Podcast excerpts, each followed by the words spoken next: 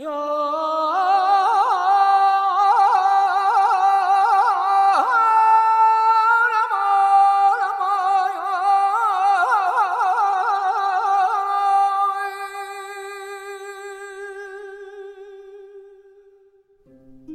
高窟的浩繁经卷，究竟是谁？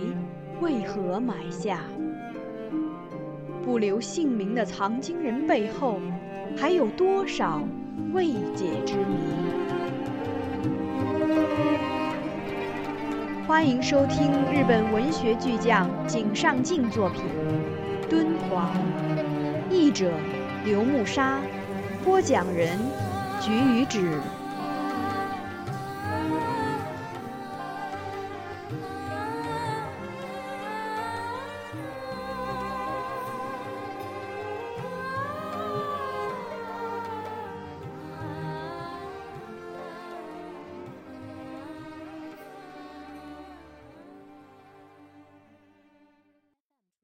第三章，为向甘州展开攻势，自头天破晓到第二天黎明，西夏军整整花了一昼夜时间开拔。二十万大军分成十几支部队，以大约一个时辰的间隔，不分昼夜地通过石柱城门，从城北牧场向西挺进。每支队伍均以骑兵先行，随后是长长的步兵队，几百头满载着粮食的骆驼殿后。编入前军的赵兴德随第一批队伍出城，同是前军也分成若干队伍，每支队伍都是汉人占大半，其余则包括平夏、党项众多族人。越过牧场，开始频繁出现沙洲、碎石路与泥地。从午后开始，行军变得极其艰难。凉州到甘州路程五百里。期间有发源于祁连山的数十条河流注入沙漠地区，形成一片片的绿洲。先头部队头两日先后扎营于江坝河畔和探山河畔，第三日则在山脚下一片无名河源上过夜。是晚，风声如雷，狂啸一夜。第四日清晨，队伍来到了水墨河畔。第五日午后起，进入一座东西向的峡谷。第六日。穿过峡谷，全军养息了一天。此后到甘州的路途都很平坦，全军再度采取战斗队形向前挺进。万里黄沙，不见一草一木。第七日和第八日，队伍在一条犹如黄土高原深沟一样的浑浊流水旁宿营。自第七日起，队伍开始轮流放哨。第九日，提前两日先行的斥候回来了。报告回鹘大军已启程前来，准备迎战。听到这个消息，兵士们都改换轻装，只把武器带在身上。第十日晨，西夏士兵发现前方一片和缓山坡上出现了大批黑点，形成一条宽宽的黑带，朝这边移动。于是统帅一声令下，战斗开始了。西夏前军五支队伍全是骑兵，横向二十骑，拉着宽宽的前进队列。步兵和辎重部队远远地跟随在后面。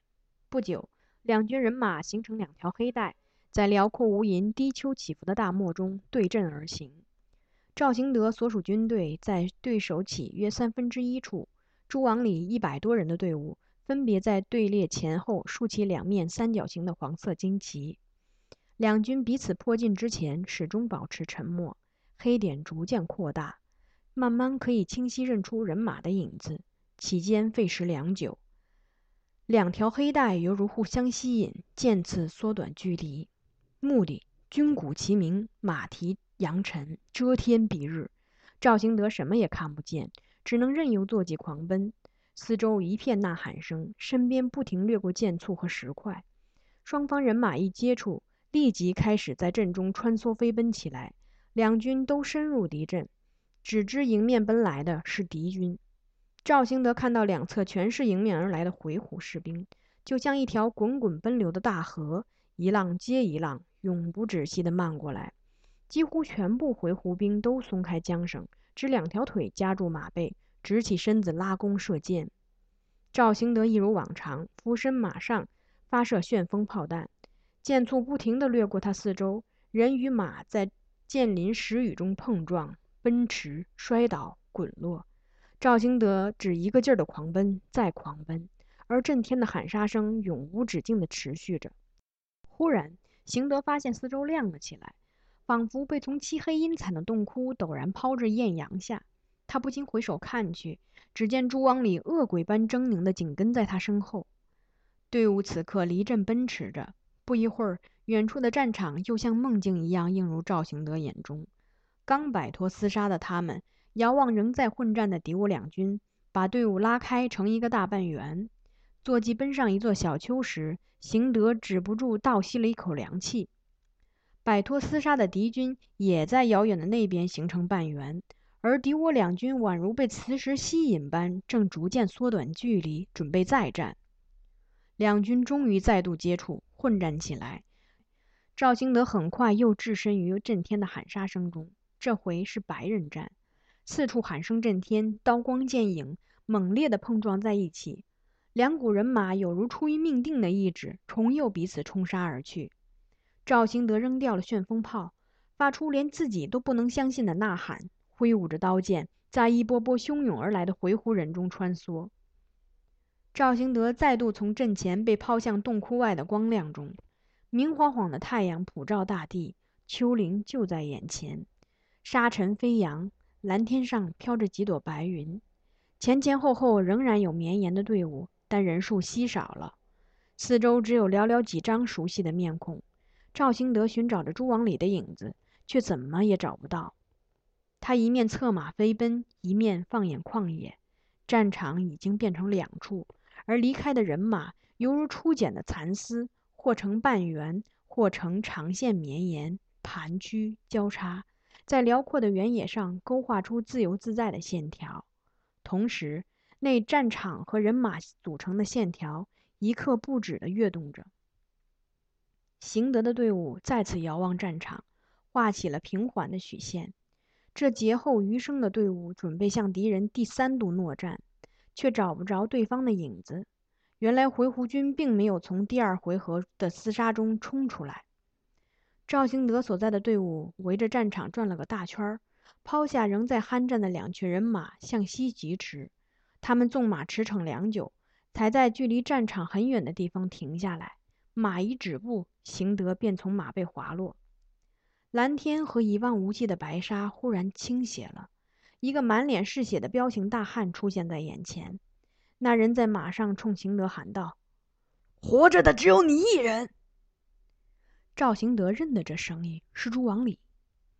大人还活着？这回轮到赵行德发问了。真没出息！朱王礼话音刚落，赵行德的身体就被拉了起来。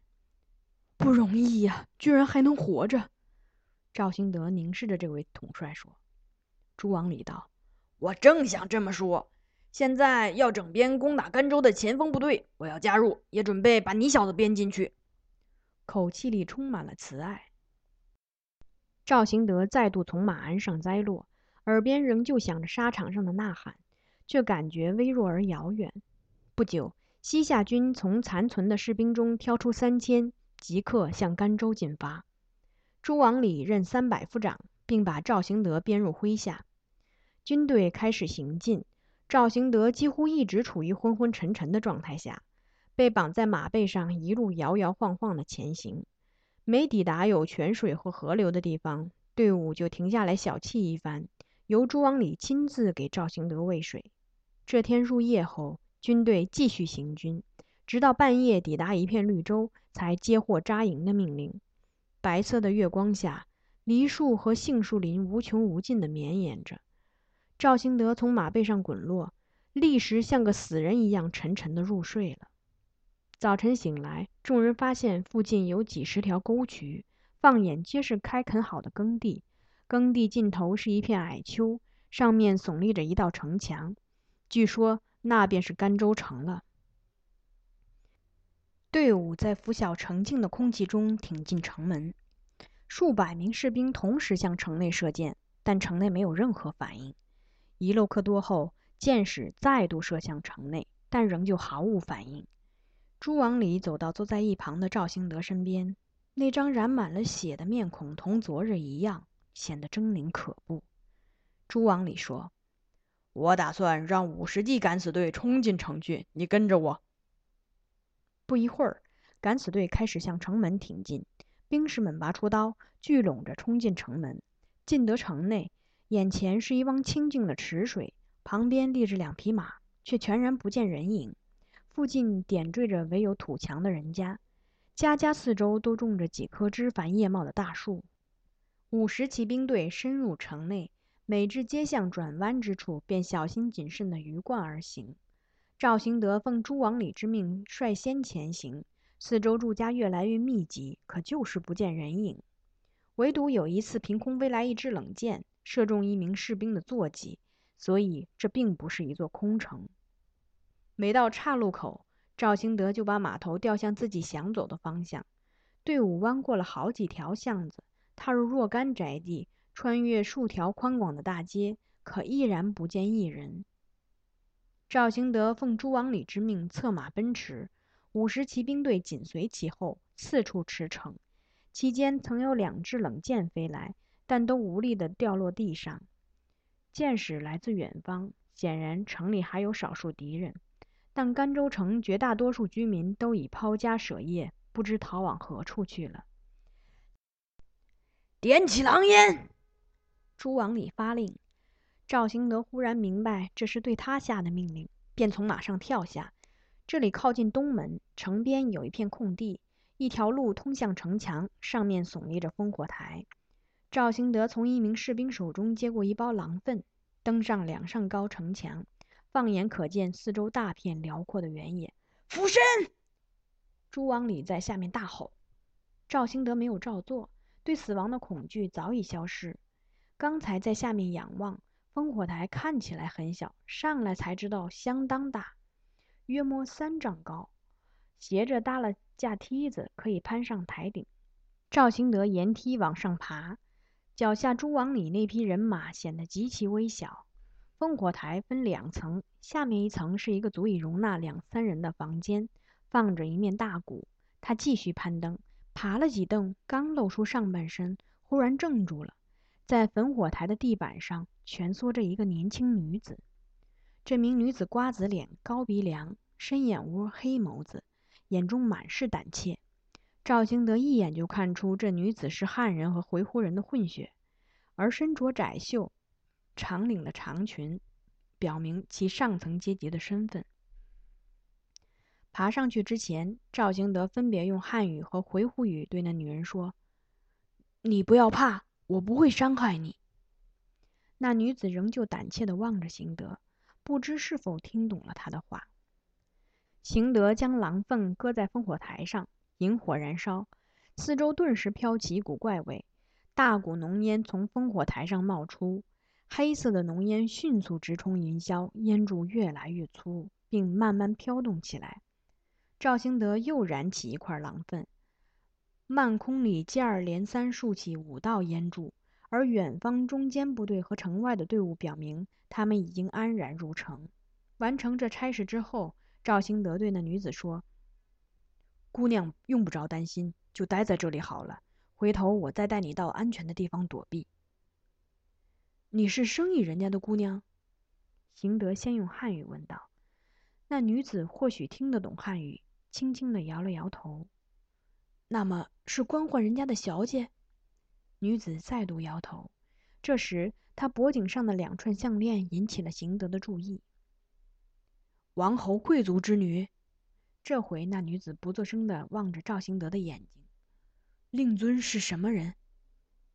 女人低声答道：“可汗之地。”可汗。赵兴德重新打量起眼前这个年轻女子来。她父亲既为可汗之地，那她就该是王族郡主了。行德迅速步下烽火台，再从城墙下来，回到诸王礼等人聚集的广场。你第一个进城，又率先探查全城，冒险完成了升起狼烟的重大使命，我会推荐你做三十骑长。朱王礼对赵兴德这如今硕果仅存的旧部数言道。随后。队伍在此等候后续人马进城。朱王礼命五名部下去找酒，又另派五名士兵到附近民居搜寻，看是否有女子藏匿其间。行德坐在石头上，不时把目光投向那年轻女子藏身的烽火台，思索着该拿她怎么办。可良久也想不出一个办法。难道得向诸王里坦诚一切，借他的力量来保护他？可他只知这位对自己颇有好感的长官是位勇猛无比、视死如归的勇士，至于性情就不甚了解了。约两漏刻之后，城外待命的三千士兵进入城来，士兵们选定了各自的扎营地点。黄昏前一直无所事事，他们已多日没有如此清闲了。士兵们饿狼一般走遍广阔无人的街巷，一见到女人的衣裳，就穿在戎装外面；发现酒坛子，便浇头灌顶的大喝一通。士兵们穷凶极恶的行径，随着夜色加深，逐渐平静下来。赵行德自白昼到黑夜，始终守在烽火台下，期间只离开过一小段时间。如有人在附近徘徊，或试图爬上城墙，他就加以阻止。期间，赵兴德离开过，是去寻找可以让那年轻郡主藏身的处所。他进入附近几家民宅，在一个大户人家看似谷仓的小屋子里，发现了一个足以容纳两三人的地窖，便决定让那女子藏身此处，还从正屋搬来了寝具和铺地的东西。夜深之后，邢德从五十计敢死队的营舍中溜了出来。高高的夜空虽布满繁星。四周却伸手不见五指。行德颇费周折，才摸到白天守望的地方，然后一步步小心翼翼地试探着爬上城墙。城外燃着万点萤火，散布极广，从城墙一直绵延到远方。想必西夏军的主力部队到了，在那里扎营。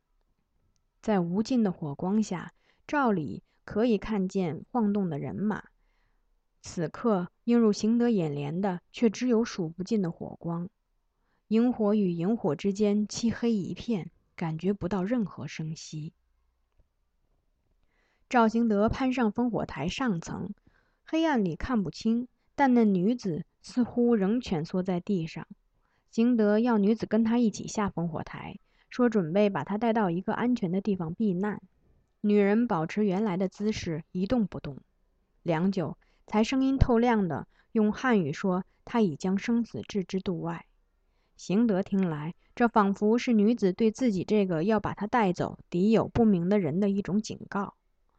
但邢德再度要求女子跟他下去，说着便先行爬下烽火台。不多时，女子也下来了。这时，邢德的眼睛习惯了黑暗，虽看不分明。却能大致看出女人的身形比他想象的修长许多。赵行德让女子噤声，无论发生什么事都不要离他身侧，然后背向着城外的旷野，一步步慢慢走下城墙。女子紧随行德身后，穿越广场，进入巷子后转了两个弯儿，然后进入白天他找好的那幢民宅。土墙里是颇为宽广的前院。邢德让女人走在前面，朝正屋方向走去。来到小屋门口，邢德让女子进去，而那女子兀立门口，踌躇着不肯入内。屋子里一片漆黑。邢德把自己作为晚餐的馒头和大葱交给她，说他现在要走，等天亮看得见四周时，他再进里面的地窖去。邢德知道，只要他在这里，女子就不肯进屋。同白昼的暑热相比，夜里冷得刺骨。虽然地窖里有为他准备好的被褥，但他今晚肯定不会用，多半会以其他方法过夜。也罢，辛德转身离开了。第二天，赵兴德带着分到的食物和水，悄悄造访那栋小屋，从外边探手，不见女子的身影，或许溜了。走进屋内，邢德才发现女子照着自己的吩咐藏身在地窖里。赵兴德告诉女子，自己为她带来了食物和水，把他们交到地窖里伸出来的那双纤纤玉手之后，立即离去。当日下午，李元昊率领的部分主力部队进了城，尽管他们只是城外扎营部队中的一部分，却让城里挤满了身形与相貌和汉人大相径庭的西夏士兵。从新进城的士兵口中，赵行德得知自己参与的那场战役只是整体作战的一小部分。无论城西南北向流过的黑河上游，还是行军途中渡过的山丹河中游，都发生了大规模战役，而西夏军都大获全胜。据说，各条战线上退败的回鹘军都不约而同地远走西方了。第三日起。甘州城回鹘人为首的各族居民忽然陆续回城，让人不由纳闷儿：以前他们究竟躲藏在什么地方？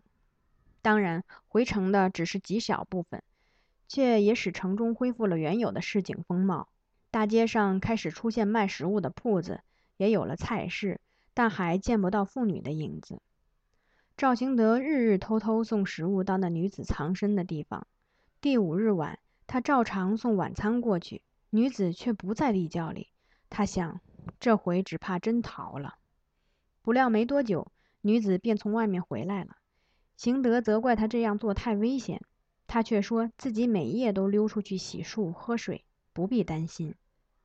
女子站在小屋门口，全身沐浴在泛白的月光下，脸上已看不出戒惧之色。你为什么要送吃的给我？女子用她惯有的清脆嗓音问道：“想救你一命，为什么要救我？”经此一问，赵兴德不知该怎么回答。自在烽火台上发现这女子，他就认定了救她是自己的使命。至于为什么会有这种想法，连他自己也不甚明白。见邢德不作声，女子又说：“你说要救我，可我不愿老窝在这种地方。”到底还要再在这里待到什么时候？女子的口气里带有责难的意味，有些任性。但赵行德非但不生气，还搜肠刮肚，想如何回答才能让他满意。城里的回鹘人日渐增多，目前还见不到女人，但他们迟早会回来，到时你就可以出去，也能保护自己了。我是王族，万一被捉，肯定会没命。隐藏身份不就行了？等有机会再逃出城，到你们族人出奔的西方。嘴上虽这么说，邢德却觉得自己这番话毫无说服力。这一个一眼就能让人看出出身高贵的女子，怎么能够独立完成这样的壮举？这是邢德同这年轻女子初次交谈，他不好意思一直盯着那张瓜子脸看，不知该说是高贵还是威严。这女子轮廓鲜明的脸庞和弱不禁风的姿态里，都透出一股摄人的力量。进入甘州城第七日，赵行德被朱王礼召见。朱王礼单独住在一幢民房里，狭小的庭院里种着三棵枣树。他对赵行德说：“你说过想学习西夏文，现在我就让你去。你该明白，我是个言出必行的人，学会了就立刻回来。”朱王礼告诉邢德，明天有支军队要开拔兴庆，邢德可以同行，只需遵从统领指示。最后，朱王礼又说：“最近我将得到升迁，掌管的属下将比原先多。等你从兴庆回来，我准备把你升为参谋。”朱王礼目前是三百夫长，但最近上级要论功行赏，而他势必将拥有更多部署。对赵兴德而言，这道命令实在值得庆幸。只是，若果真明日就得出发，如何处置那藏匿的女子，就成了一个大问题。行德请示可否将刑期延后半月。朱王礼觉得命令受到了拂逆，立时大吼：“明天就上路！这是我的命令！”赵行德决定服从这位对自己满怀好意、勇猛单纯的统领的命令。这晚。赵兴德前往那女子藏身之处，告知她即将远行，但已为她找好一个可以代替自己照顾她的人，所以不用担心。兴德决定明日出发前把这女子的事告诉朱光礼，借他的力量保护她。女子和上次一样从地窖里出来，站在门口，忽然胆怯地对兴德说：“现在除了你，我什么人也不信任，请你暂时还是不要离开我。”邢德说他也不愿离开，无奈军令如山。女人陡然跪在泥地，向天高举双手，哭倒下去。半晌问道：“你可知我为何独自待在那烽火台上？”过去几天来，邢德也曾就这个问题问过女子一两次，却都没有得到回答。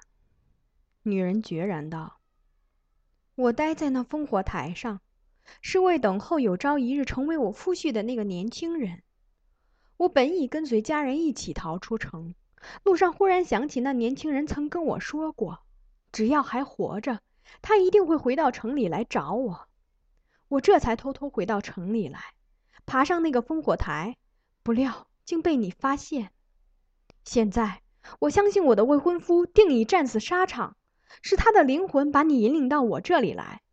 对你，我只这样想，可没想到你现在竟要撇下我一人。说走就走。邢德望着伏在泥地上的女子，肩膀因哭泣而颤动，颈上的那串玉珠也在月光下闪着冷光，不停晃动。赵邢德走近女子，准备扶她起来，可不知怎么，那女子忽然挺身直视邢德。他从不曾对这女子怀抱过任何特殊情感，但当他感到女子身体的气息透过冰冷的液气，浮到他脸上的一刹那，一股难以克制的欲望袭上了他。他想将这世上最美的东西据为己有。那女子挣扎了一阵后，放弃了抵抗，乖乖就范。而邢德忽然冷静下来，发觉自己的行为着实无可辩解，便悲伤的心痛起来，准备离开小屋。女子双手紧紧抱住了他的腿，请包涵。我一时糊涂，其实并不是有意。邢德说。女子道：“这我明白，我知道你对我有情有义，前世注定是我未婚夫。”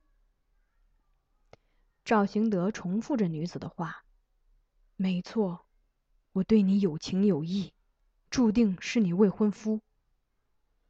没错，一定是命定如此，不然。”我也不会千里迢迢从大宋京城跑到这里。这是赵行德此刻的真实情感，对女人内心那份悲伤感同身受。非走不可吗？非走不可。还回来吗？一年之内一定回来。那么，我就在这里等你，请务必回来。女子边哭边说。邢德心一横，离开小屋，走回宿处，身影墨一般深深印在烟灰似的地上。次日晨，赵行德前往朱王礼的寓所，朱王礼以为他来辞行，忙道：“你我同生共死，快去快回吧！迟早我们会共同打一场轰轰烈烈的仗，一定会打赢。别忘了立碑的约定。”听口气。似乎上次激战还没有让他满足。出发前，我有个此生唯一的请求。赵兴德开了口。朱王礼或许从他的神情中感受到某种不寻常，便也敛了容道：“你说吧。我藏了个回鹘王族的郡主，想请求大人保护她。”女人。朱王里现出复杂的表情，随即目光炯炯的问道：“女人？你有女人？她不是普通女子，是王族的郡主。王族郡主有什么不同？快带来让我看看。”朱王里说着站了起来。赵行德连忙又说：“她不是一般的普通女人，跟你我一样，具有汉人血统，也懂汉语。”女人不就是女人？女人只有女人的用场，不是？赵行德开始后悔向朱王里提及此事。我可是要提醒大人，如果对他动心思，肯定难逃一死。死？朱王里面露诧异，问道：“为什么？”相传跟回鹘王族女子交合的男人会短寿。你以为我怕早死？并不是战死沙场，而是身体衰亡。朱王里沉默了，虽满脸狐疑，但无论如何，马革裹尸之外的死亡是他难以想象也难以接受的。那么，我就不见那女子喽。朱王里说，但又忙改口：“可这太让人不甘心，还是让我见见吧，见见总可以吧。”于是赵行德引领朱王礼来到那间小屋，女子已从地窖里出来，坐在小屋的泥土间。朱王礼毫无顾忌地打量着她，也不进屋，只管低声说：“果然不是寻常女子。”从今天开始，要保护我的就是这个人。女子忽然开了口，朱王礼被她的气势所慑，不禁退后了两三步，然后蓦地转身离开。赵清德忙追过去。朱王礼说：“我对这种女人最头疼，看来我帮不了她什么忙，顶多让城里的回鹘人给她送饭罢了。”接着，他忽然想起什么似的：“你为什么要保护她？”我也不知道。王里又道：“也是，难怪你也不知道为什么。她就是这种女人，我一眼就能看出来。这种女人最让人没办法，一沾上手就能得寸进尺，爬到你头上。我太明白了。到时候她让你做什么，你就得做什么。她是个让人抬不起头来的女人，外表是女人，骨子里可不是。你还有没有普通点的女人啊？”朱王礼这番话发自内心。让人感受不到一丝虚伪矫饰，可赵兴德认为无论如何还是得托他照顾这女子才行，便再三请求。最后，朱王礼说：“我不想再见这女人，懒得跟她有任何瓜葛。可既然见了面，就只好答应你了，就让回鹘人去照顾她吧。”朱王礼回到营舍，立即命部下找五名回鹘老人来，最后留下其中之一，对他说：“从今天开始。”你每天要给一个女人送饭，处理她身边的一切琐事。记住，这事儿务必保密。要是胆敢泄露或被人察觉，小心你的脑袋！说完，狠狠地瞪着那位老人。回鹘老人嘴里嘀嘀咕咕，说什么“祸不单行”，放个屁也会砸到脚后跟儿，但终究还是答应了。赵兴德带着老人再度造访了女子藏身之处，到了那里。他让老人再次发誓，务必严格遵守租王里的命令。赵兴德让老人回去后向女子辞行，女子要行德再重复一遍昨夜许下的一年之约，然后说：“那么你赶快走吧。”临分手时，女子从颈上的两串项链中取下一串，默默交到行德手上，脸上露出柔情万种的笑容。赵兴德握了握女子的手。随即离开小屋，女子手上那份冷凉留在赵行德粗糙的掌心许久。走出这幢民宅大门时，先前那个回鹘老人正挑着满满两桶水进来。放心，不会被人发现的。老人说。赵行德于正午时分走出城门，据城外整装待发的那个两百多人的队伍报道。不知朱王礼是否事先关照过？那位年轻统领似乎对他敬重有加。时已天圣六年六月。